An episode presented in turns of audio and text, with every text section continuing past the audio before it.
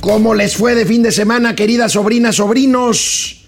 3 de julio de 2023, hoy iniciamos semana, iniciamos la primera semana hábil del mes de julio, iniciamos el segundo semestre o el tercer bimestre de este año 2023. Primero los pobres. Les tendré datos de cómo se ha duplicado la población sin seguridad social en México, a pesar de todo lo que dijo y tendremos gatelazo al respecto el sábado pasado en el Zócalo, el presidente de la República en una fiesta por cinco años de haber ganado la elección, en donde no sé qué celebraron porque no hay nada que celebrar. Crece desempleo a mayo, el crédito en el consumo, el crédito bancario al consumo marca un récord en mayo, lo comentaremos. ¿Cuánto ha llegado de nuevas inversiones por nearshoring directamente a México? Vamos a ver un trabajo interesante del periódico Reforma. Mientras tanto, la inflación en Estados Unidos sigue bajando, ya está en 3.8%. Veremos un vistazo a el tema de Francia, bajaron un poquito los decibeles de las protestas en las calles francesas, sobre todo en la periferia de París. Pero el fin de semana el tema se contagió a calles de ciudades suizas y de Bélgica. Vamos a ver esto y por supuesto iniciaremos semana con gatelazos. Empezamos, acompáñenme. Esto es Momento Financiero. El espacio en el que todos podemos hablar. Balanza comercial. Inflación. Evaluación. Tasas de interés. Momento Financiero. El análisis económico más claro. Objetivo y divertido de Internet. Sin tanto choro. Sí. Y como les gusta. Peladito y a la boca. ¡Órale! ¡Vamos, réjete bien! Momento Financiero. Mientras Andrés Manuel López Obrador y los suyos celebraron en Zócalo lleno de acarreados el quinto aniversario de su triunfo electoral, Reforma publicó al día siguiente, o sea, ayer domingo, datos que son lapidarios sobre seguridad social en México. Ya ven, primero los pobres, bueno, ya hay datos del Coneval de que los pobres han crecido 4, 4 y medio millones eh, personas han pasado de clase media a pobreza laboral. Bueno, este dato es tremendo. En este gobierno de la 4T y más, a partir de 2020, saliendo de la pandemia, bueno, durante la pandemia y saliendo de la pandemia, se ha duplicado la población sin acceso a sistemas de seguridad social alguno. Pero querían deshacer el seguro popular. Crearon el INSABI, se les atravesó la pandemia, se les hizo bolas el engrudo no supieron hacer ni una ni otra cosa y aquí están los resultados. ¿Algo que celebrar? Por supuesto que no. Aquí tenemos esta nota que fue dominical en reforma. Se duplica la población sin seguridad social. Fíjense, sube de 15 a 28% sin servicio médico de 2020 a 2023. Ustedes me dirán, ¿es la pandemia? Sí, pero también es el despropósito de haber desaparecido el seguro popular y de haber dejado de invertir en salud. Ahorita vamos a ver cifras de inversión en salud pública. Aumentan 40% pagos de familias para medicinas y doctores. La gente que, por supuesto, tiene, pues porque así es, y desgraciadamente para muchos otros no tienen la posibilidad de tener un seguro privado de cobertura amplia o de poder pagar consultas de 2.500, 3.000 pesos para un médico particular, pues van y acuden a estos consultorios de farmacias en donde por una módica cantidad pues se recetan medicamentos para una atención del nivel del nivel primero, del nivel primario. Bueno, ahí está y veamos este gráfico que respalda lo dicho por Reforma, mientras el número de mexicanos sin seguridad social subió 84%, el presupuesto cayó 7%. O sea, es una combinación de varios eventos completamente desafortunados. La población sin seguridad social, claro, mucha de esta gente estaba cubierta por el seguro popular, por más que digan que ni era seguro ni era popular, sí era, no era perfecto, pero tenía cobertura conozco personas que se medicaban, incluso que se intervenían quirúrgicamente bajo el esquema del Seguro Popular. Bueno, las personas sin seguridad social en México pasaron de 19 a 35 millones de individuos entre 2020 y 2023. Y a la par, pues claro, y ahorita vamos a ver asuntos presupuestales, el gasto para la población sin seguridad social bajó de 271.311 millones, o sea, un poquito menos del 1% del, PIB en 2020 a 253 1.131 eh, millones de pesos, el 0.8% del PIB en gasto de salud. Pues así, así como esta es la realidad a pesar de que se presuman programas sociales, programas sociales sin un padrón claro, eh, pensiones y apoyos y becas que eh, indiscriminadamente van a personas que sí lo necesitan y a otras que no lo necesitan. Yo recuerdo, había padrones especializados en programas sociales de gobiernos anteriores en donde el dinero, ¿saben qué?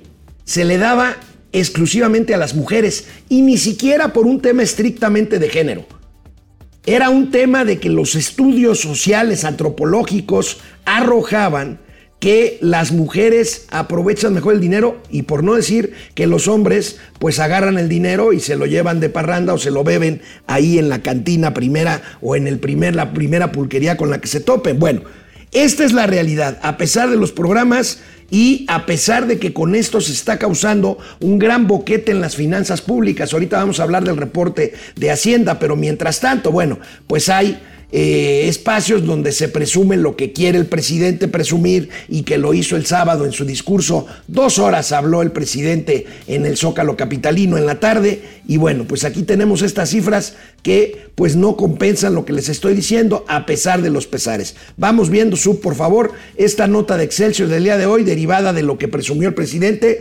¿Reciben apoyos 30 millones de hogares en el país? Sí, sí lo reciben. No todos lo necesitan y no es con un fin de política pública expreso. Es un tema electoral. Son 127.448 millones de pesos en el primer trimestre. El 85% de las familias del país es beneficiado de al menos un programa. La pregunta es, ¿y todos lo necesitan? Vamos viendo de qué estamos hablando. Vamos viendo de qué estamos hablando porque, bueno, estamos hablando de que 55% de los derechohabientes de la pensión para el programa de adultos mayores son mujeres. Está bien. 256.274 beneficiarios tienen el programa de apoyos para el bienestar de las niñas y niños hijos de madres trabajadoras. Pues sí, pero por otro lado le quitaron la escuela de tiempo completo y las guarderías o estancias infantiles. 1.475 pesos mensuales reciben los beneficiarios para la pensión para el bienestar con capacidad, con discapacidad permanente y casi medio millón de campesinos apoyados por Sembrando Vida. Está bien, son números que se presumen, son números que allí están, pero son números que no van con la realidad de lo que les acabo de decir. Cuatro millones, un poco más de personas más en la pobreza laboral que cuando empezó este sexenio y además este crecimiento brutal de personas sin seguridad social, claro, una persona que recibe 3, 4, 5 billetes de 500 pesos cada determinado tiempo en efectivo o va y lo saca de un cajero automático con su cajero del bienestar, pues se olvida de que por otro lado está dejando de atenderse en caso de que tenga una enfermedad, que no le deseamos. Pero en cuanto llega la enfermedad es cuando vienen los problemas. Ah, antes yo sí me podía atender aquí, allá o acullá, ahora ya no más. Fíjense, en cuanto a salud, vean cómo cambiaría el panorama si la inversión pública se dedicara más a atender el sistema de salud pública que a regalar el dinero con fines político-electorales. Aquí tenemos este cuadro que es muy claro. ¿A dónde ir? Escenarios de infraestructura hospitalaria para 2030. 2030, o sea, ¿Qué debe de hacer el próximo gobierno? La ruta actual es seguir dándole menos del 2.4% del PIB a salud. Aquí deberíamos estar por lo menos en el doble como porcentaje del PIB. Enfoque curativo sobre preventivo, 0.8 camas por cada mil habitantes, 35 mil por ciento de camas son del sector público, 35 por ciento, perdón, y 39% de la población padece obesidad. Si esto se fuera al 6.5% del PIB, 6.5% del PIB, que, no, que todavía no es promedio de países desarrollados, pero bueno, estamos hablando de un avance. El nuevo enfoque preventivo sería superior al curativo. O sea, estamos hablando de algo de que ya estaba haciendo el sistema de salud pública independientemente del seguro popular y de la universalización de datos de salud. Habría, en lugar de menos de una cama, habría 1.12 camas por cada mil habitantes y se integrarían 115 nuevos hospitales al sistema de salud pública. Pues ahí están las dos caras de la moneda. Me parece que el sábado no había nada y les voy a decir en serio, nada que festejar. Ahorita vamos a ver los gatelazos porque, pues de entrada, ya no digamos el tema económico, el tema de seguridad, el tema de salud, que es por definición lo que más importa en política social, ahí tienen los datos. Y bueno, pues relacionado con esto, y vamos a machacar en un tema de la agenda permanente de momento financiero. El tema de que las finanzas públicas no están tan bien como parecen o, como presumen los defensores de la 4T y por supuesto los adoradores del eh, presidente López Obrador, que de economía no entienden nada por más que vean y se asomen de repente a momento financiero. El viernes la Secretaría de Hacienda y Crédito Público dio a conocer su informe mensual de finanzas públicas y deuda. Bueno, veamos los datos. Primero, los ingresos. Y otra vez, hay problemas con los ingresos. Estamos en las puertas de una crisis fiscal porque hay rezagos de ingresos públicos al mes de mayo, consistentes como lo que hemos venido diciendo. Fíjense, simplemente está reportando un agujero de 156.800 millones de pesos ¿Por qué? Porque eso es lo que es menor de ingresos respecto a lo programado y 0.4% menores a los registrados en 2022. Ahí está el problema y no lo quieren reconocer. Y como dijo don Teofilito, ni lo reconocerán. Vamos viendo esa gráfica para nuestros amigos, un poco más grande para nuestros amigos que nos ven y para los que nos escuchan se los explico. Es una gráfica en donde se ve, sí, el ascenso de los ingresos totales del sector público, o sea, los ingresos que recibe el gobierno para poder voltearse y gastar en políticas públicas, en alumbrado, en seguridad, en educación y en el caso de la 4T, pues andar regalando dinero. Y vean, pues cómo del 2022 el ingreso se cae poquito, pero se cae después de que venía creciendo a de 2. 9 de 2 billones 943 mil millones a 2 billones 923 mil millones de pesos. Aquí está esto que es un foco, un foco amarillo, por no decir rojo. ¿Por qué? A ver, vamos a ver el comportamiento de los ingresos del sector público por mes. Ahí lo tienen por año, pero por mes de este 2023. Fíjense cómo en todos los meses de este año, hasta mayo, el ingreso final al gobierno ha sido menor al programado. En enero se habían programado 658 este, mil millones, se, recaudaron o se ingresaron, porque no todo es ingresos recaudatorios, ahorita vamos a ver, 30 eh, mil millones menos. En febrero, pues estamos hablando de 40, unos 60, 70 mil millones menos. En marzo estamos hablando, y aquí estamos viendo una gráfica, amigos de Spotify, en donde vemos por mes claramente las barras. Eh, en marzo, por ejemplo, son 30 mil millones menos. En abril son 27 mil millones menos. Y en mayo son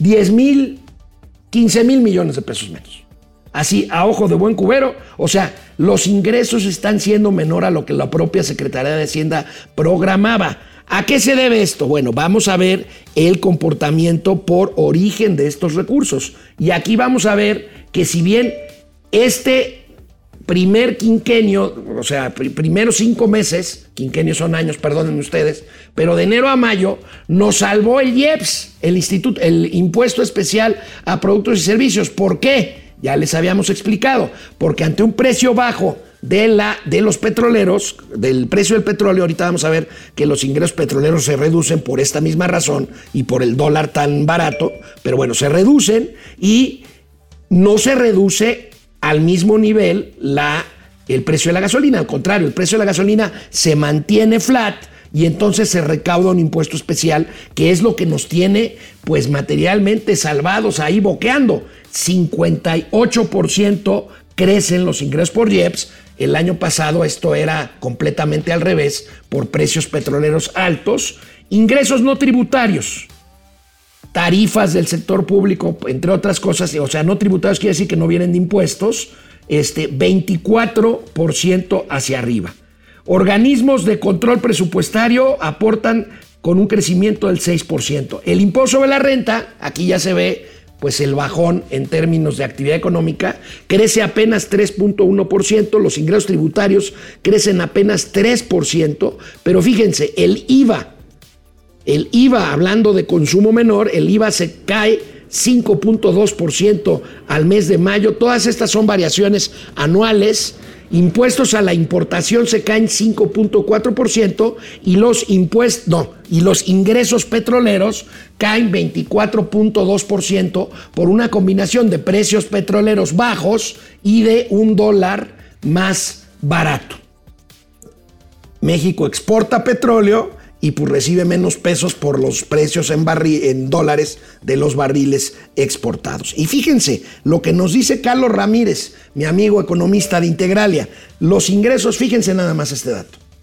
Los ingresos del gobierno federal aumentaron de 2018 para acá solo 200 mil millones de pesos. Ustedes dirán, oye, Alex, ¿cómo, ¿cómo, solo aumentaron 200 mil millones de pesos? O sea, comparado en términos nominales de 2018 a 2023, lo que va, hemos ampliado los ingresos públicos en 200 mil millones de pesos. ¿Esto es mucho o es poco? Bueno, es un montón de dinero. Nada más les pongo. Tan solo el programa de adultos mayores, este que al presidente cada vez que se le ocurre dice, voy a aumentar la pensión de los viejitos, ¿de dónde va a salir? No sé, pero la voy a aumentar. Bueno, tan solo el programa de adultos mayores ha incrementado su gasto, o sea, no es el total que cuesta el programa, no. El programa de adultos mayores ha incrementado 300 mil millones de 2018 para acá. O sea, el programa de pensión a los adultos mayores cuesta 300 mil millones más que en 2018. Y de 2018 para acá, los ingresos del sector público han crecido 200 mil millones, o sea, 100 mil millones menos. Ahí hay un, ya un asunto, un agujero de 100 mil millones de pesos que cómo se va a financiar. Pues bueno, imagínense ustedes si no estamos hablando de un problema grave o de un problema de eh, eventual crisis fiscal, crisis de ingreso que tendrá que enfrentar el gobierno próximo, sea quien sea y del partido que sea, y sea hombre, mujer, lo que sea. Bueno, esto es por el lado de los ingresos del gobierno que, pues por supuesto, se compensa también con menos gasto. Y aquí es donde viene el gran mito de la austeridad republicana. Dice, es que vamos a ser austeros. No, el gobierno tiene, que dejar de gastar con pretexto de la austeridad en otros eh, rubros, y ahí es donde encontramos el recorte de programas, las estancias infantiles, el que se deja de atender esto, lo otro, las becas para deportistas, en fin. Y ahí es parte de los problemas de este gobierno. Para tratar de mantener y hacer maromas para aparentar o para decir, miren, las finanzas públicas están equilibradas, bueno, hay un subejercicio. ¿Qué quiere decir? Que se gasta menos de lo programado. Entonces, así como se ingresa menos de lo presupuestado, se gasta menos de lo programado, o al revés. Se ingresa menos de lo este, programado y se gasta menos de lo presupuestado. Y aquí tenemos esta nota del economista sobre el mismo informe de finanzas públicas del viernes. Los dos periódicos pues hacen su tarea especializados y aquí es el gobierno federal dejó de gastar 246.379 millones de pesos. El gasto fue de 3 billones 8 eh, mil millones de pesos, pero bueno, se dejaron de gastar 246.379 millones de pesos. ¿Para qué? Para compensar el tema de las finanzas públicas. Y aquí es donde vemos, queridos sobrinas, queridas sobrinas y queridos sobrinos, ahí es donde está el gran problema de este gobierno que con sus ejercicios pues trata de emparejar las cosas y ahí es donde vienen los grandes déficits de programas públicos o programas de gobierno que antes funcionaban y que simplemente ahora ya no. Ahí también encontramos la razón por la cual pues el metro de la Ciudad de México falla tanto, se ha dejado de invertir eh, en mantenimiento, ¿por qué? Pues porque hay otros gastos que enfrentar y bueno, esos son ingresos y egresos. Pero por el lado del costo de la deuda, que también afecta a las finanzas públicas. Una deuda que, contrario a lo que dicen, cada vez lo dicen menos. ¿Se han fijado? Cada vez lo dicen menos, porque no hay manera de ocultar de que hay más deuda. Bueno, pero por el lado del costo de la deuda, las altas tasas de interés, pues es otra explicación de esta presión que aquí yo insisto, un día sí y otro también, o una semana sí y otro también en cuanto a la presión a las finanzas públicas. Y aquí vemos, Davo, por favor, pues esto que es el costo el costo financiero para el gobierno federal, que no es otra cosa sino el costo de pagar los intereses de la deuda. El costo financiero de la deuda del gobierno aumentó a mayo 49%, o sea, casi 50% y son, fíjense, ubican el costo adicional de los programas de los eh, adultos mayores, 300 mil millones, bueno, tan solo en costo financiero para pagar deuda, se erogaron 354.788 millones de pesos para servicio de la deuda y amortización de saldos. El pago de la deuda ha implicado más de 3 mil millones de pesos adicionales y prevén que el resto del año se contendrá el gasto. Ojalá, porque esto presiona, presiona eh, pues las finanzas públicas. Y aquí en esta gráfica que se las platico también a nuestros amigos que no nos pueden ver, que nada más nos oyen, pues vemos este crecimiento muy marcado en el costo financiero del sector público que llega a casi el 50%, como les decía, 49.4% a mayo de 2023. Y bueno, pues ahí está, ahí están estas presiones que pues no es que las inventemos nosotros, es que los datos, los datos ahí están. Y pues los datos también ahí están. Y mientras, mientras que el sábado el presidente de la República presume que en México es el país con menos desempleo del mundo. Lo que no dice es, pues, el tema de ingreso, pero bueno. Incluso habló de una cifra muy poco creíble. Ustedes díganme, porque aquí ya se me armó el purrum. Revolución laboral en momento financiero. ¿Por qué? Por este gatelazo presidencial adelantado. Adelantado porque todavía no es hora de los gatelazos, pero que el presidente dijo, vean lo que dijo en el Zócalo el sábado pasado. Y ahora, como hay muchas obras que se están construyendo a lo largo y a lo ancho del país, por la inversión pública y por la inversión extranjera, ahora hay obreros de la construcción que están ganando hasta 60 mil pesos al mes. ¿En serio? Y, no me vayan a salir con que, ay, el tío Alex no cree que un trabajador de la construcción se merezca ganar, se merezca ganar eso. No, que, que se merecen ganar eso y más. Que ganen. ¿Usted cree de veras? Ahorita le voy a preguntar a Mauricio Flores Arellano, él que es tan, bueno, se las da de Fifi, pero es muy naco.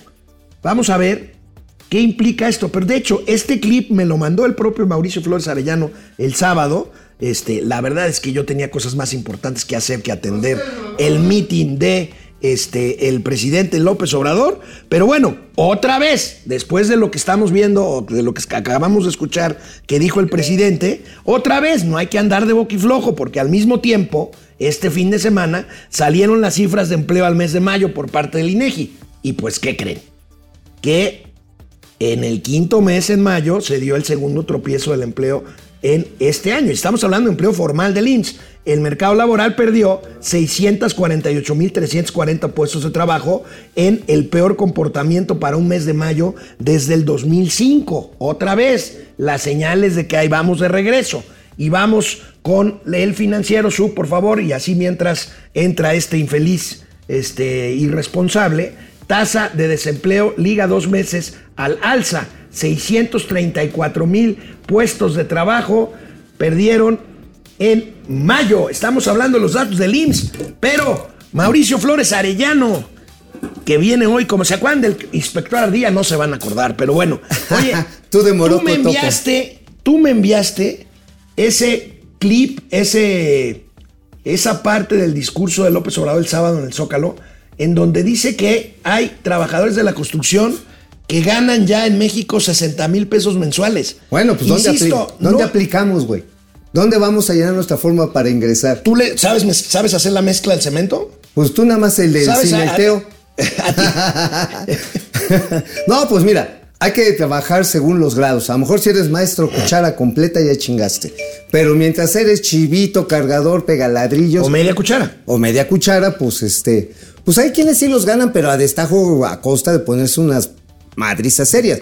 Digo, por ejemplo, yo en mi vida de artista, imagínate, ayer en la mañana tuve que ir de payasito nalgón a una fiesta infantil.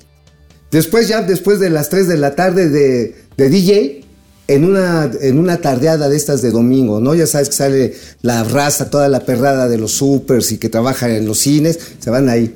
Y pues en la noche, pues de chip Dale en un after hours, güey. Pues así se madrea uno. Para la- alcanzar los 60 mil varos que dice el presidente que ya ganamos, ¿no? A ver, ¿tenemos el clip? No, ya lo pasé. Ah, pues ponlo otra vez, güey. No, no, no, no, no. ¿Para qué lo pasas otra vez? A ver, nada más esto de, a ver, para ganar 60 mil varos tienes que ganar alrededor de, pues son como 10 salarios mínimos, ¿no? Más menos, más menos, porque hoy el salario mínimo, este, con los 200 son como 6 mil 400 pesos, ¿no? Más menos. Ah, entonces necesitas tener 10 salarios mínimos, 9 para ser exactos, para que le llegues a esos 60 mil varos. ¿Quién de aquí lo tiene? De acuerdo a las estadísticas de INEGI a las que referiste, amigo, solamente una franja así, delgadita, delgadita, delgadita, que no pasa más allá de ser el 8% de la población económicamente activa, gana 5 salarios mínimos o más.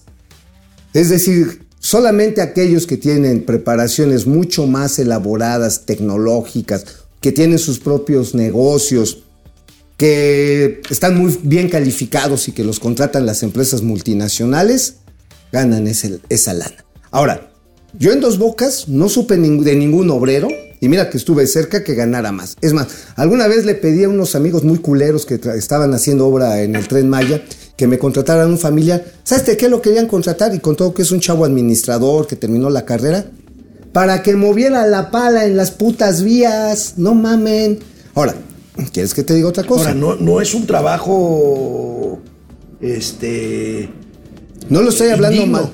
Deja el trabajo digno, estoy hablando No es de- un trabajo indigno. No, no estoy hablando de dignidad o no, estoy hablando del mal pago. Ah, ok, ok. Claro, porque Ah, lo ponía. acláralo, ¿Y sabes cuál era el salario? Ah, pues el salario mínimo. No, pues es que ya lo aumentamos 300%, como diría la hoy secretaria de Governation, esta María Luisa Alcalde. Y tenemos 300%. un gatelazo de. Híjoles, de la, de la mechas, pero bueno. La cuestión está en que si dicen, es que sí hay más empleo, sí, hay más empleo, pero más jodido.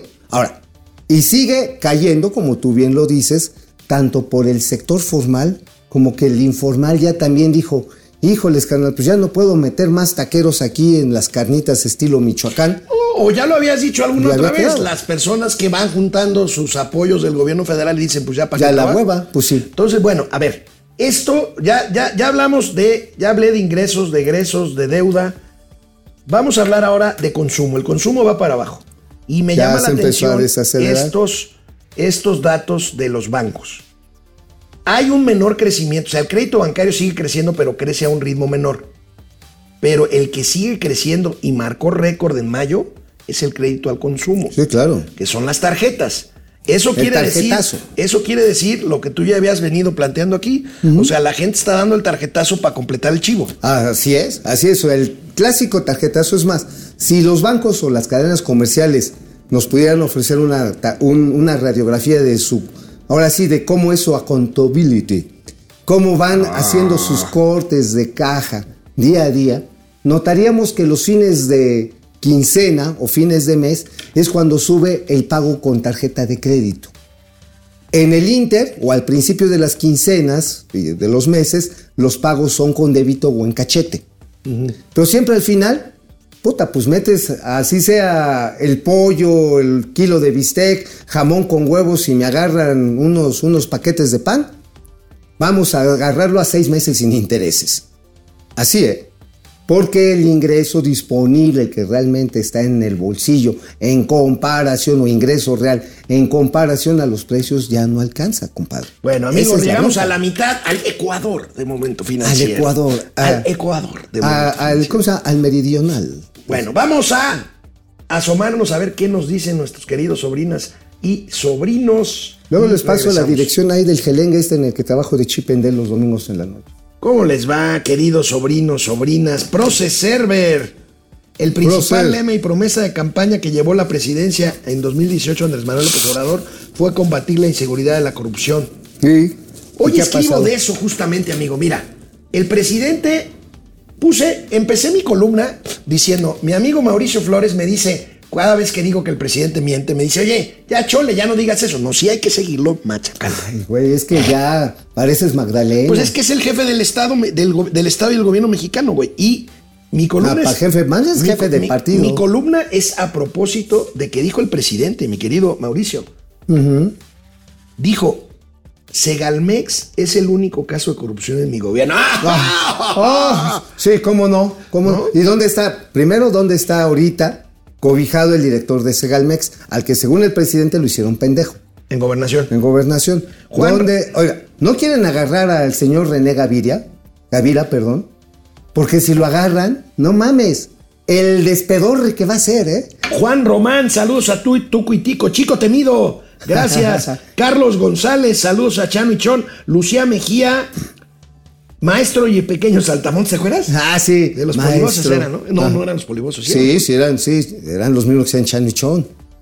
Bueno, Best FTV Tampico. Cuando estaba de celebrar- moda la serie Kung En vez de celebrar cinco años de su llegada, AMLO debió decretar el día de luto por la violencia en el país, dijo el obispo de, Afgan- de Apatzingán, de Apatzingán, Sí, sí es se lo dijo bien cabrón. Héctor Martínez, ¿cuánto calculan que este año se endeuda este gobierno para poder mantener los programas sociales? Pues mira, ya cuando menos el techo de deuda aceptado por el Congreso es de un billón cuatrocientos mil millones de baros. Ay, no Ahora, entre lo que pagan, le reestructuran, yo creo que el saldo neto va a quedar por ahí de un billón de varos adicionales.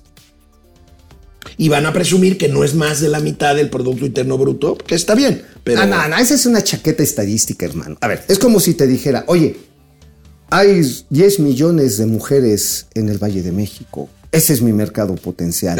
Seas pendejo. Digo, si con trabajo ando con la alemanita, pues sí. Bueno, Héctor Martínez, gracias a Antonio Castellanos. Pepe Almazán Mendiola, gracias. Este, Alejandro Méndez desde Querétaro Rock. Ándales, ¿qué onda? José Almazán dice, el fisgón no tiene madre ni padre, no tiene madre. Es un vulgar chayotero, hombre. No, Mira. no le busquen. Mira. O sea, esos güeyes cobran por dibujar para que su abuelito esté contento. Ah, ahora, fíjate, lo que es la degradación del caricaturista monero. Cuando eran jóvenes e ilusos, yo los conocí cuando trabajaban en el Uno más Uno y hacían un suplemento guiados por el gran maestro Magú, como el más o menos. Bueno, Magú se bueno. cuece aparte, ¿eh? Así no, Magú sigue siendo un tipo puso de un una tweet sola. este fin de semana. A ver, compañeros caricaturistas, no se hagan güeyes. Nosotros, ustedes y yo, peleamos Por la democracia. Porque el PRI llenaba el zócalo con acarreados para aparentar Apoyo. apoyo. Ajá. Y ahorita ustedes están aplaudiendo eso mismo. Eso mismo. Y entonces Magú se sintió decepcionado ya de esta ranfla de chamacos que después se hicieron viejos, como tú comprenderás, amigo. Y finalmente, estos desde que sacaron el chamuco en el 2006, se dedicaron a alimentar las iras y el hígado de ganso del presidente actual.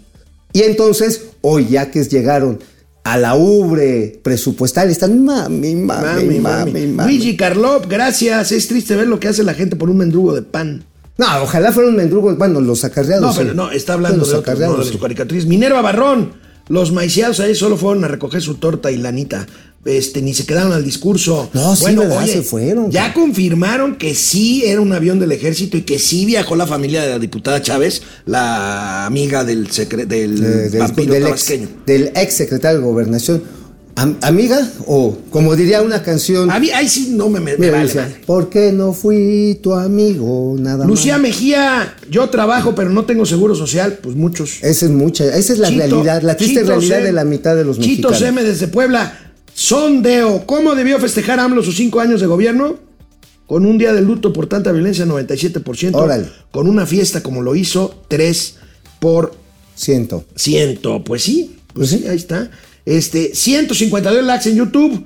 A ver si llegamos a los 150. Échenle, échenle, 63 échenle. likes en Facebook. A ver si llegamos Échenle, a por 150. favor, no se me duerman. 50. Venga, vámonos. ¿Eh? Órale.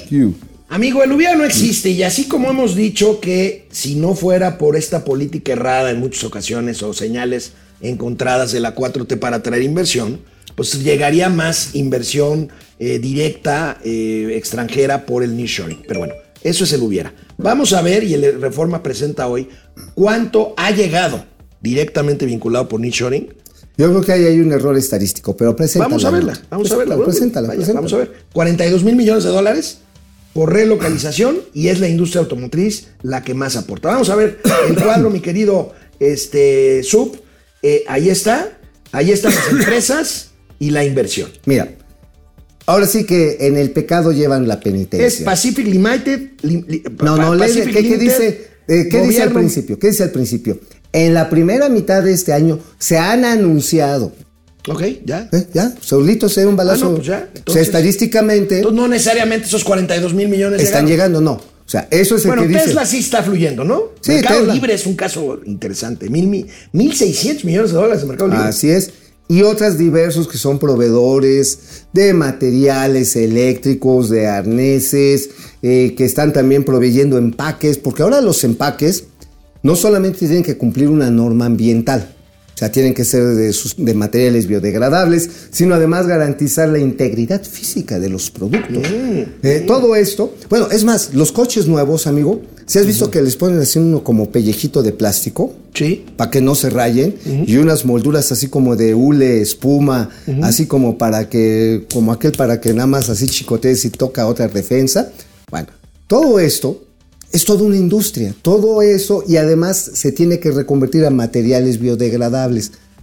Esos son los, los otros que si lo ves, ponga otra vez la tabla, es un chingo de lana. A ver. 42 mil millones. No, pero no, en otras, en otras, Limited, en otras. Gobierno Mexicano, mexicano, que es inversión pública, Tesla, Tour, Mercado Libre. Y otros. Mercado- y otros. Otros 12 mil tres- 995. casi 13 mil.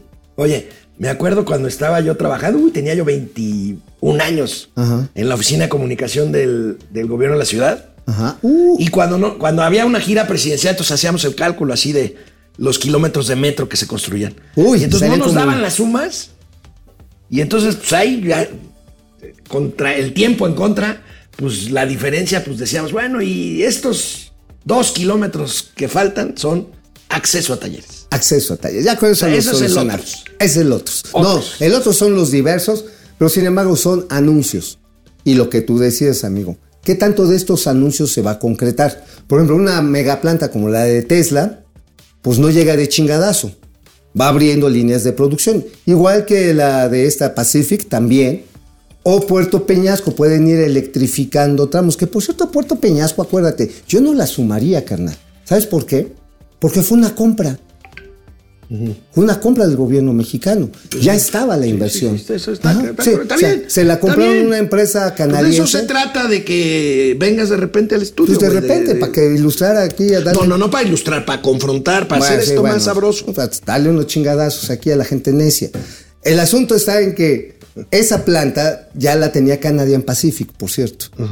Y entonces se la compra el gobierno mexicano. Entonces ya no es inversión, güey. Ya existía. Bueno, oye, pues ahí está. Pues digo, vaya, pues está bien, porque aquí decimos mucho, me, me han preguntado mucho, oye, ¿cuánto podría llegar a ser la inversión si tuviéramos un gobierno promotor, correcto y todo? 50 mil millones al año. En los próximos cinco años. Sin pedo. Bueno, Pero a ver, y tú lo sabes, amigo, ya más es para reiterarlo. Los, eh, la- el suministro de energía eléctrica sigue siendo un pedo. No ahorita porque haya llovido y les esté lloviendo, este, sientan que ya traen aquellito húmedo, cabrón. Porque viene otra ola de calor y va a subir la demanda eléctrica y viene otra vez el desmadre. Y el problema del agua y la seguridad. Esos son los temas. Bueno, rápidamente antes de ir a la calumnia de Mauricio. Flores Arellano, la inflación en Estados Unidos sigue bajando. Ya está en un muy interesante 3.8%. Todavía le falta porque recuerden que la meta en Estados Unidos es más o menos 2%. Así es. Todavía les falta y tan todavía les falta que ahí están las advertencias que creo que se van a cumplir de que van a darle todavía un empujoncito a la tasa de interés. Ah, Fíjate que la inflación es como cuando estás pasado de kilos, ¿no? O sea, Como tú y yo comprendemos. como tú y yo, sí, sí, digo, por ejemplo, ahorita a mí nada más me falta bajar 3 kilos para estar hecho un Schwarzenegger a la mexicana, ¿no? Bueno, he bajado 15. Y entonces dices, qué chingón, ya bajé 15. Pero esos últimos 3 pinches kilos, Ah, no, más- claro, es exactamente eso. Entonces, si para bajar esos 3 kilos tengo que bajarle a la tragadera, cabrón, tengo que dejarle al chupirul, tengo que doblarle, ya sabes qué, al Amigo. de- en las máquinas de ejercicio, cabrón. ¿Nunca has ido a hacer abo- abominables? Bueno, No, yo no soy de Jim. yo sí. yo no- bueno, la cosa está en que duplicar el esfuerzo es lo que fundamenta lo que tú dices, que Jerome Powell ya se las arrimó. Nos falta un cachito, pero es el cachito más duro. Pero además, a mí me parece que Jerome Powell también manda un mensaje así como de emparejarte un poquito con la Unión Europea, que trae problemas de inflación mucho más serios, y decir, pues vamos ahí juntos, ¿no? Ah, sí, y bájenle. Y vamos a ver qué hace el Banco de México, ¿no? Pues yo creo que Banco de México va a aprovechar todavía el diferencial. Oye, amigo, antes, hablando de Europa, antes de que vayamos con tu calumnia en la razón, me preocupó algo porque si bien el Sí, fin de semana en Francia bajaron un poquito los decibeles en cuanto a las protestas nocturnas en las calles de París o de Marsella, eh, aparecieron escenas violentas en ciudades tradicionalmente pacíficas como Lausanne en Suiza Ajá. y en algunas ciudades este, que te gustan, eh, belgas. Ay, me agarraste en curva, pero mira, la verdad es que la ola migrante de Asia, de África, se está despertando un tigre, ¿verdad? no, ya está despierto. El problema es que, por un lado, ni los gobiernos ni las sociedades europeas aceptaron fácilmente la integración de los migrantes, ni los migrantes fácilmente se integraron, ¿eh? Eso es hay- una bronca. Hay que estar al pendiente porque esto puede cambiar las expectativas económicas y financieras No que, hasta, que hasta ahorita siguen siendo inciertas, pero que ya Mira. que se estaban como aclarando, ¿no? Mira, ahora, hay que tenerlo y medirlo con su justo rasero. Todo el mundo andaba viendo qué le pasó a los cinco o cuatro que se murieron en el, en el Titán, en el submarino este. Cinco. Cinco, con el piloto. Que valieron madre, que pagaron una la nota para que se los cargara el payaso. Que, que el presidente de la República, yo creo que le dijeron, eh, AMLO, Ajá.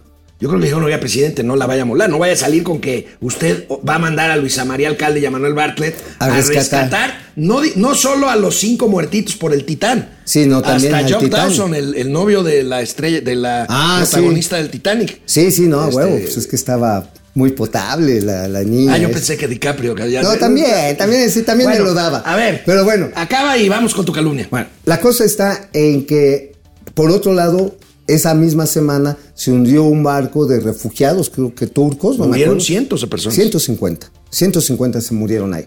Obviamente son circunstancias diferentes. Pero por un lado tienes una ola migratoria desesperada como la que pasa por América, ¿eh? por México. Y que llega en condiciones deplorables o no llega. Y no sabemos todavía qué hacer con ellos, ¿eh? No. No Bueno. sabemos qué hacer. Amigo, ¿de qué escribiste hoy en el periódico, en el laureado y leído periódico La Razón de México? La Sin Razón de México, les damos algunos anticipos, adelantos, arrimones por el alerón izquierdo y derecho de lo que va a ser Mexicana del Bienestar. ¿La línea aérea? La línea aérea del Estado. Todavía no sabemos, neta, todavía no sabemos cómo se va a llamar porque sabes que hay un pleito por la venta de la marca, porque ganaron el derecho de prelación los, sobrecargos jubilados, y aquí tuvimos a uno de sus representantes, ante los pilotos que también están peleando su lugar. Nadie sabe si lo van a lograr concretar para venderle la marca. Bueno, la cuestión está en que la aerolínea del Estado, a la que yo amablemente sugiero que le llaman Belinda Airways, ¿Por qué Belinda Airways? viene estas líneas aéreas. Además, Belinda, pues le cantó al abuelito. Ah, es Chaira, Beli- Es Belinda, Chaira. Entonces, además la Ahora, Chaira- ella dicen que anduvo con el. Ya parecemos aquí, Pati Chapoy y Tú, Bisoño. ¿Con quién andó? ¿Con quién andó? Con Silvano Aureoles cuando fue gobernador de Michoacán. No, bueno. ¿No te acuerdas que hasta le prestó un helicóptero? Sí, pues otro helicóptero del amor. El helicóptero del amor. Pero también, este, ¿sabes con quién ¿Tú dice? no le prestabas tu helicóptero a Belinda? No, con, con mucho mi bocho. Oye, oye, oye, no, pero sabes también, este, con, con Beto Borge. Beto Borges, el de aquel gobernador El de de Quintana, Roo, con mi Beto Borge. Uh, ya hace mucho tiempo Sí, ya. uy, sí. bueno, a ver, venga, venga, bueno, venga. La cosa está en que Belinda Airways ya tiene base de operación, güey. Pues Santa fantasía, güey. Pero ¿sabes que en qué parte de Santa Fantasía? ¿En qué parte? En la ex hacienda de Santa Lucía. Era un centro, es una hacienda, eh, digamos, del siglo XIX. Es un casco, ¿no? un casco de hacienda. ¿Y ahí van a ser las oficinas Y o qué? ya son las oficinas. No A ver, manches. Ya son las oficinas. ¿No tienes imágenes? Este, no, no, no tengo. Pe- pe- pe- Tanto que vas a ver al general Pastor. Pero pues vuelta. digo, es que nada más di la vuelta y no me dejaron pasar. Ya tienen hasta centro comercial. No. Sí, ya, ya. Digo, tuvieron que sacar toda la museografía. Güey, pero el restaurante del aeropuerto del Chaifa cierra a las 4 de la tarde porque ya no hay pasajeros. Pero- y ahí hasta centro comercial, dices. Pues, Pues igual iba a estar abierto hasta las 3. ¿Cuál es el pedo? Para que lleguen a comer ahí una hora todavía al aeropuerto. Bueno, la cuestión está en que estaban ahí, pues ya la museografía iba a ser centro de convenciones. Ahí se llevó a cabo todavía la última reunión del año pasado del Día Internacional de la Aviación, la chingada, la Feria Interna- Mexicana del Aire. Ahí. Pero dijeron, en chinga me ubican instalaciones para bienestar, líneas aéreas. Puta, ¿qué hacemos? Pues vacíenme todo esto y pongan mamparas, pongan escritorios, computadoras. Ahí están chambeando, en la ex hacienda. Pero a ver, las pruebas las quieren hacer a partir del próximo mes de octubre. Güey, ya no estamos a nada. Es julio, agosto, septiembre. Hay tres meses. Están en espera de la- del que lleguen los primeros aviones arrendados. Ya sabemos ahora sí la configuración exacta. Son los B737B. Ajá, No es ve y date una vuelta. Los voy. Ajá, sí, los voy. ¿Por qué? Porque son la configuración comercial más, más popular. Hasta 150 y los pueden ampliar hasta 170, ¿no? Bueno, ¿qué va a hacer el, el aer- el aeropuerto espejo? El de Tulum, que sabemos que no está en Tulum, está a 35 kilómetros de Tulum. Pero bueno, el de Tulum, ¿no? Ese va a estar. Nada más cuando lo terminen, a O sea, huevo. El aeropuerto internacional de Cancún tú, está más cerca que de Chetumal que de Tulum, cabrón. Pues sí, más o Casi, menos. casi, ¿no? Ahora, acuérdate que Chetumal ya lo tiene Sedena. Entonces puedes bajar para allá. Está bien. Bueno, está bien. Oye, bueno, nada ya más, acaba porque nada, ya nada más, nada más aquí. La cuestión está en que será rentable esta cosa, porque por un lado las aerolíneas, Amigo. a ver, las aerolíneas pueden acusar eventualmente de dumping. Sí, claro, ya lo hemos dicho, pero a ver. Y va a ser otro conflicto Para comercial. mí la pregunta no es si va a ser rentable, va a funcionar. ¿Por qué tendría que funcionar en diciembre la línea aérea de Linda Airways o como quieras, bienestar, lo que quieras? Si el sábado se supone que tenía que haber salido el primer barril de gasolina de dos bocas y no salió. Y el tren Maya no lo van a acabar. A ver, muy simple, porque hay que creer que este país se está Ah. transformando. Pero igual, a ver, a ver, a ver, si la familia de la diputada Chávez viajó en un avión militar, pues igual y le pones una pinturita blanca y haces el primer vuelo inaugural. Te llevas a, a Fisgón Monero, te llevas a Lord Hernández. Molécula, Hernández, Ah. a Rapé, te Por llevas. cierto, ¿ya leíste el libro de Hernán Gómez Bruera? No, ¿qué dice? Es, se le va encima a Julio Scherer Ah, por sí. corrupto. Está bien. A ver, sí. Lo único, o sea, a mí lo que me queda claro son dos cosas. Yo ya lo leí. odia a Dos Julio cosas. Uno, quiso lavarle al presidente de la República la cara con el hecho de decir, ah, es que el corrupto era su, su consejero jurídico y el presidente no sabía. Ajá, ah, qué pendejo Ah, presidente. Eso fue lo primero que hizo Hernán Gómez. Y lo segundo fue desmentir a su querido abuelito. ¿Por qué? Porque entonces Segalmex no es el único caso de corrupción en su gobierno. Hay otro por lo menos, El de Altos Hornos de México. el de Julio Scherer. El de Altos Hornos de México, a huevo, que por eso. Vamos con comentarios Vámonos. y regresamos con gatelazos que están. De chupete. Bueno, aquí tenemos a Teresa Anaya sembrando vida en realidad ha causado deforestación. Sí. Sí. Y casi nula siembra productiva. Sí. Sí. Les entregan 4.500 mensuales. Sí. Sí. Y les quitan 500 para un fondo no explicado. No sabía, pero te creo. Tere. Oye, sí, no, sí, no. Digo, ah, ya lo había documentado, no recuerdo quién en proceso. Ha de haber el sido este, este cuate Gil, ¿no? Sí, sí, sí, en proceso salió un reportaje muy amplio al respecto de que cómo les pedían 500 varos para un fondo de quién sabe qué madres, ¿no? ¿Quién más está ahí? está Gerardo, Gerardo Spin que se mocha con un dólar 99 centavos Eso. desde Oxnard, California. Sobrinos, sobrinas, el tío Alex los quiere. Ándale. Oye, ese está. Está, está, está querendón. ¿Ves? FTV Tampico, Guardia Nacional oculta cinco años las, las bitácoras del avión en el que el secretario de Gobernación y otros funcionarios acudieron a eventos de Morena. Claro, pues ¿para qué los, los, los calzonean, cabrón? Es que, ¿tú sabes qué modelo de avión es ese? Ese, Es un Grumman. Es el Grumman. Es que, un de, avión. que de repente ya no va a ser Grumman. ¿Va a ser qué? Grumman. Ay, que seas mamón. Grumman. Grumman. Es- Ay, Dios. Freddy Zacarías. Desayunaste Ángel, payaso, Los programas sociales Morena los tiene como clientela electoral. Jacob Frías, buenos días al Titanic y al Titán de este viaje de exploración turística. Pues sí, ya. ¿no? Genaro, Eric y el primer barril pa, pues no, no llegó. Ni Ahora, como hay-. ya está corriendo por las Oh, venas. Están cargando la refrigería. Están no cargando. mamen. Oye. que no mames. ¿Te digo cuál va a ser el pedo? A ver, hablando de la cargada. Fíjate, amigo, que necesitamos pasar A ver, el pedo. El pedo es de dónde va a salir el crudo. Pues de la cantina, Bueno, sí, bueno, o de su casa en la mañana. Petróleo suficiente no hay, cabrón. ¿no? No hay. ¿No hay? Genaro, Eric, Jacob Frías, Proces Server. Gracias, Joaco Núñez, Lucía Mejía, Jesús Rubio, Eva Jaime. A mi hermano lo operaron en particular, un, un particular de la vesícula, por lo que el seguro, porque en el seguro las citas se le dieron hasta noviembre. Pues sí, claro. Marco Reyes, Depredador Mercenario. Gracias, Depre, un abrazo. Oye. Padre del análisis superior, Lulú GB, Saludos, Jorge Alberto saludos. Torres, Zaragoza. Es que a los migrantes de Asia y África, sobre todo a los musulmanes, no se integran porque no les gusta el Estado de Derecho. Mm, Hay varias cosas, no es yo, creo solamente yo creo que es multifactorial, ¿eh? no hay que Sí, verlo no. esto. Y tampoco es por grupos, es también por personas. Hay, hay musulmanes absolutamente integrados y productivos en sociedades Sí, occidentales. y, que respet- y que respetan las creencias eh, dife- de- del lugar al que llegan y les respetan sus HRH, creencias. estoy de cacharro, todos los besos a los tíos. Bueno, Lucía Mejía, Tony 3, Carlos Chávez, Adrián Gilberto González Peña. Vamos con Gatelazos. Amigo, Ey. gatelazos del quinto aniversario. El sábado Ah. se llenó el zócalo de acarreados para celebrar no sé qué, pero pues ahí estaban. ¡A huevo! Y si no, vean esta cascada de sinsentidos presidenciales. Ah, bueno, por favor. en realidad como una oligarquía. Defienden el antiguo régimen de corrupción y privilegios de manera descarada y hasta ridícula. Nos hacen recordar la época de Antonio López de Santana, Su Alteza Serenísima. Ahora se han constituido en una especie de supremo poder conservador. El gerente de ese grupo peculiar es Claudio X González, hijo.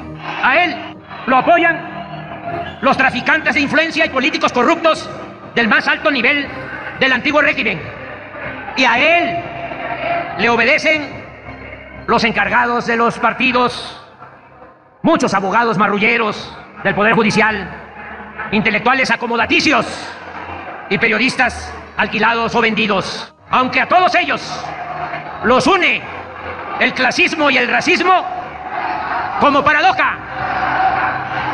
Eso mismo los omnubila, les impide aceptar y ver que poco a poco, entre todos, los que enarbolamos la bandera del humanismo mexicano, poco a poco fuimos promoviendo un cambio de mentalidad que se consolidó con los hechos de un gobierno guiado por ideales y principios, honesto y promotor de la justicia social. Los reaccionarios de nuestro tiempo cada vez enseñan más el cobre, ofenden la inteligencia de la gente, insultan, actúan con prepotencia y creen que con campañas de mentiras y calumnias van a reconquistar el gobierno.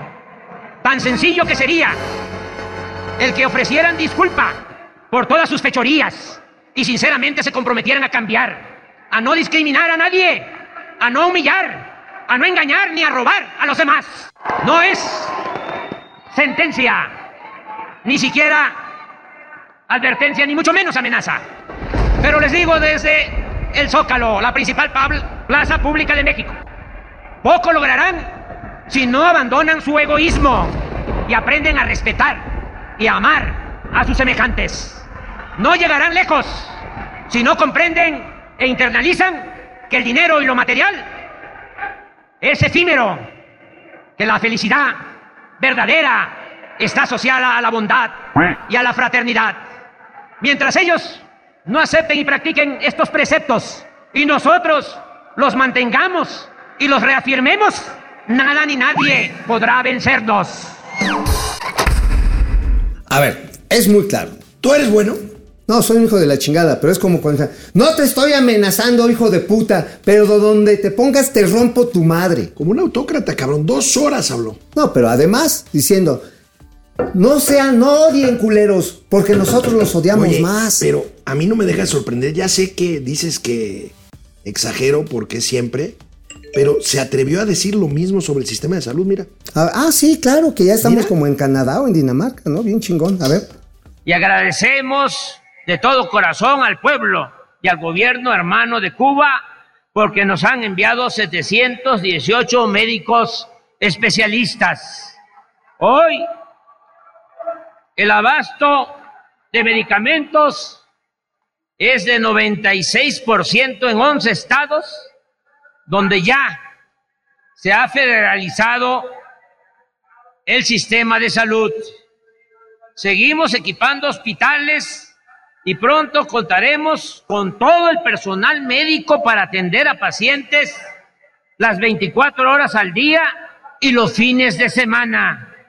Antes de que termine mi mandato, el sistema de salud pública va a ser uno de los mejores del mundo. Repito, lo vuelvo a decir, me canso ganso.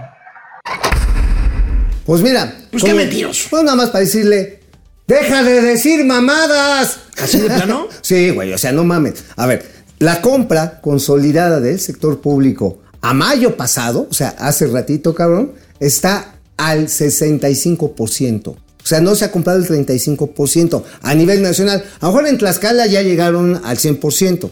A lo mejor en la Ciudad de México ya llegaron al 70%. Pero en los estados más amplios, con alta dispersión territorial y con broncas de pobreza extrema, como Guerrero, Oaxaca y Chiapas, están abajo del 50%. Entonces, pues nada más, pues ahora sí los paleros, bravo, ya estamos en Dinamarca. ¿Sabes por qué? Digo, yo el- de martes, de mañana para miércoles, voy a sacar ahí en el, este, en el eje central, por tu eje central, les voy a aventar una historia de cómo se están mamando la, la lana en contratos a modo del Seguro Social. Del Bueno. Seguro Social Y ahí mismo, amigo, vimos a la nueva secretaria de Gobernación que se parece a leer a la Vilchis. ¿A poco? ¿Cómo? A ver. Oye, ¿qué no dijo discurso la señora Flipper? Sí, también. Dijo, vamos contra la corrupción, pásenle su 10%. Pero aquí, Oh. Luisa María Alcalde, flamante secretaria de Gobernación. A ver, a ver, Luis y mí. Como dice la canción de Grupo Frontera, la transformación no se va, no se va, no se va. Muchas gracias. No, pues sí le hace Qué- qué falta bonito, unas clases de bonito. unas clases de dicción. Qué bonito. Unas clases de dicción. Oye, ¿este gobierno cómo va a pasar a la historia?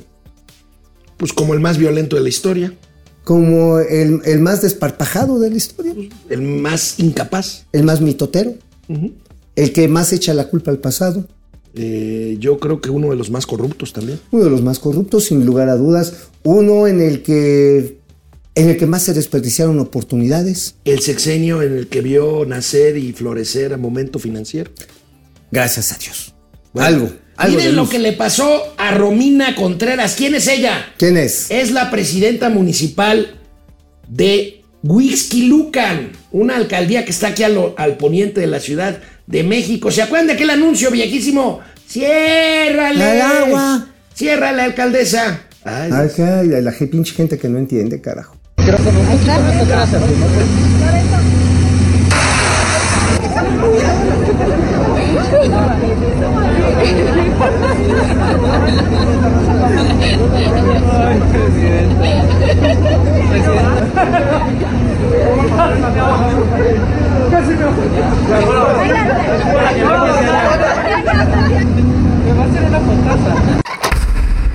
No, pues este, fue como bañada de perro en centrifugadora, ¿no? pues parecía más bien una pool party de, de- en Cancún, ¿no?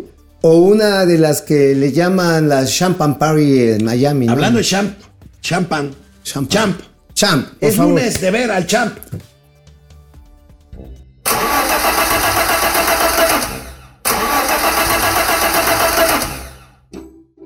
¿Qué está pasando? Pues también desde cuándo no lo usa. Ya tiene tiempo que no. Déjeme le echo un grito al mecánico. No. No, no, no, no, no, no. ¿Por qué no? Yo lo compongo. Pero usted no sabe nada de coches. Entre otras cosas. A ver. Arranca. A ver, espérame, espérame, espérame, espérame, espérame. Si es que si no. Mira. Está tirando aceite. ¿Está seguro que sí le sabe? Claro que lo sé. Entonces, ¿qué es lo que está fallando? Debe de ser la bujía. A ver, dale, dale, dale. Chams. ¿No era la bujía? Corre. ¿Cómo? Corre. ¿No que sí le sabía? Pero se me olvida a veces.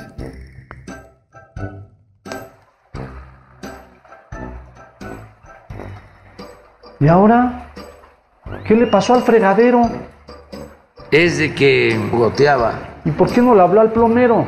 No es para tanto. O sea, ¿Cómo no? Si ya nos dejó a todos sin agua. yo lo compongo. No, mejor ya no toque nada.